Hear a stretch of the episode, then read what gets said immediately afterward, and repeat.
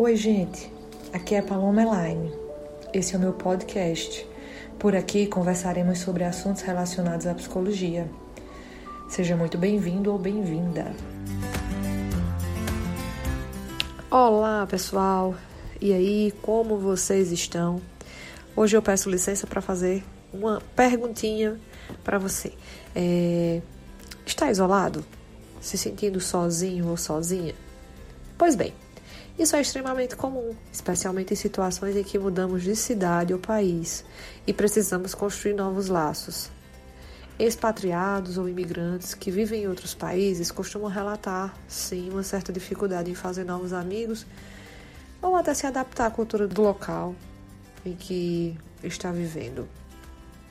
Esse período de pandemia também tem nos feito refletir mais sobre isso não apenas nas regiões mais frias, que podem sim oferecer uma situação ainda pior, mas na atualidade a falta de luz solar na maior parte do dia tem sim provocado a redução da vitamina D em nosso organismo.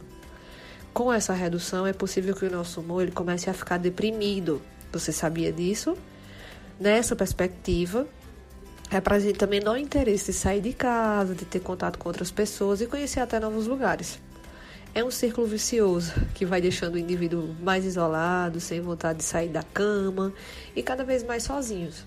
Uh, nessas situações, a terapia online pode ser uma excelente ferramenta. É possível conversar com o psicólogo através de uma videoconsulta, de uma sessão online. Uh, se você estiver em outro país, na sua língua materna, se você estiver em outro estado, alguém que saiba dos seus costumes, das suas tradições, uh, sem precisar sequer sair de casa.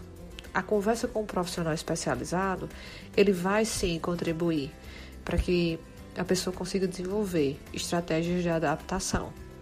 Então, se você está precisando de ajuda, se sentindo isolado, distante dos amigos, sem alguém para dividir as tuas demandas, procura um profissional competente, ele pode te ajudar.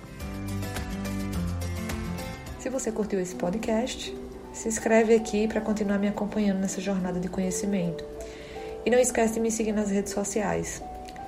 Procura lá, arroba Até a próxima!